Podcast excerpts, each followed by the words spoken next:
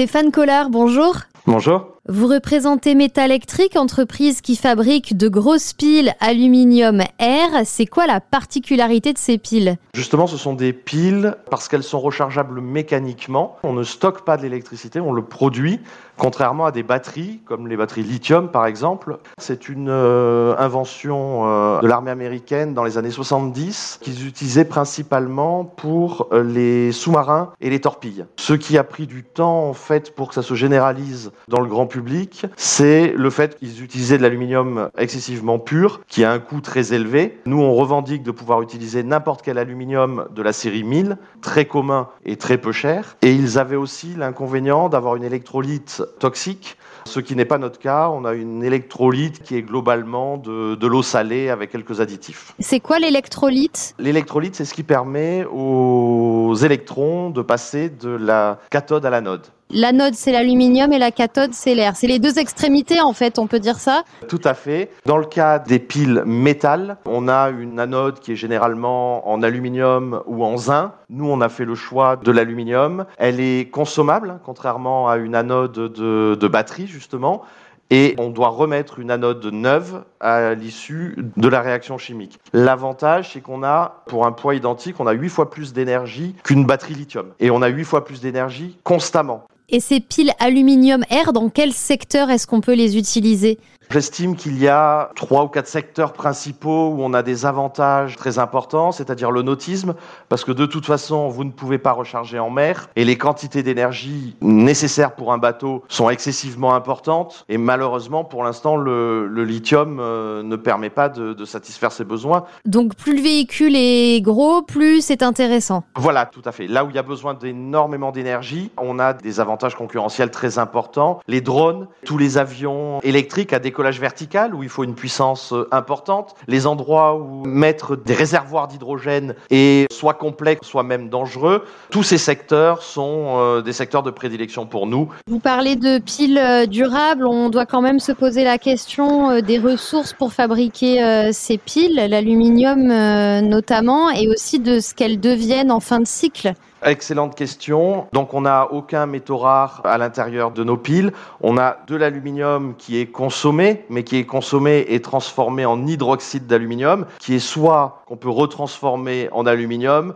soit être revendu tel quel. Il est utilisé dans l'industrie pharmaceutique, dans la fabrication des écrans d'ordinateurs, de téléphones portables, de tablettes. Donc on peut faire un cercle vertueux, mais de façon plus simple, revendre l'électrolyte usagé entre guillemets. Et en termes donc de composants, c'est ce que je disais, il y a du polyéthylène, de l'aluminium, de l'eau salée et de l'air. Donc rien qui nécessite, à part l'aluminium, des extractions compliquées, mais on peut utiliser de l'aluminium recyclé aussi, à condition que ce soit du série 1000, qui est la, la série la plus commune. Vous nous confirmez que les coûts ne sont pas plus importants qu'avec des batteries lithium-ion Tout à fait. Ça a été le, le gros du travail. Hein. Utiliser de l'aluminium non pur, une électrolyte non toxique et peu coûteuse a été un véritable euh, challenge pour Métalectrique et c'est ce qui a pris tout ce temps entre les années 70 et euh, les années 2020 pour arriver à une solution commercialisable. Par rapport au lithium, on arrive à un coût d'achat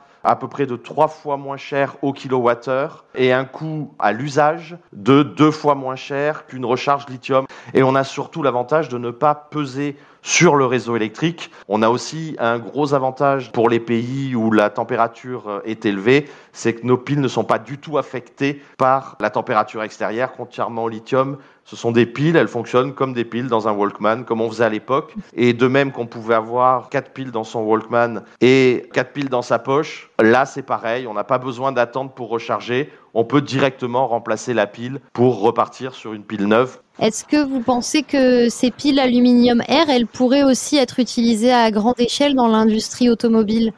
Tout ce qui est à trajet fixe, on a des projets, on a notamment un projet au Cameroun pour une ligne de car. L'avantage, c'est qu'on peut positionner les recharges d'aluminium aux bons endroits, tout en se rappelant qu'on en a besoin de 8 fois moins par rapport au lithium, et ça ne demande pas d'infrastructure complexe avec l'apport d'électricité.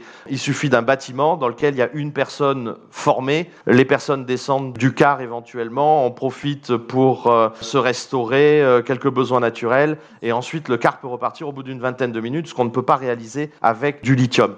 Dans le cas du particulier, si on prend l'exemple d'une Tesla, leurs batteries sont excessivement bien gérées, donc elles ont une espérance de vie élevée. Les véhicules des particuliers ont aussi énormément de puissance et n'ont pas des autonomies très importantes. Donc la pile aluminium air a un petit peu moins d'intérêt, mais tout ce qui est camion ou au contraire tricycle, tout ce qui est transport de marchandises, le last mile delivery truck par exemple, c'est typiquement un usage avec une pile aluminium air. Mais le grand public, pour les véhicules des, particuliers, la, solution doit être hybride, c'est-à-dire une batterie lithium pour tous les jours, une pile aluminium air pour les grands trajets, avec l'avantage aussi, c'est que euh, si vous faites un Paris-Marseille, bah, déjà avec une pile comme la nôtre, vous êtes quasiment sûr de le faire le trajet sans vous arrêter, mais quand bien même vous voulez faire un Paris-Barcelone par exemple, bah, vous pourriez vous arrêter dans une station essence, échanger votre pile. Nos modules font 4,5 kg, donc il y en a 10 dans une Zoé,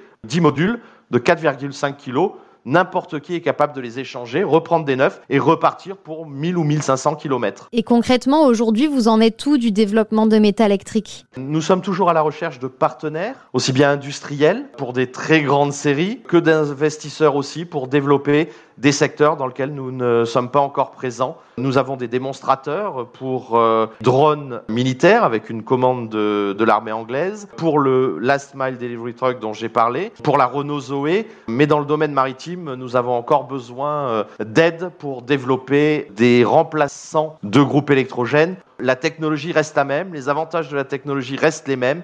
Pas de fumée quand on se baigne, pas de bruit, pas de vibration, pas de pollution. Un capitaine avec qui je discutais récemment d'un bateau de 60 mètres me disait ça me fait toujours mal au cœur. Mes patrons ont dépensé euh, plusieurs euh, dizaines de millions d'euros dans leur bateau et ils se baignent dans de moins bonnes conditions que quelqu'un qui a loué euh, une trentaine d'euros un, un canoë-kayak à côté. Il y a vraiment un, du confort de la durabilité aussi à apporter dans ce secteur-là. Et c'est une des raisons de, de mes visites fréquentes à, à Monaco. Stéphane Collard, merci beaucoup. Merci à vous.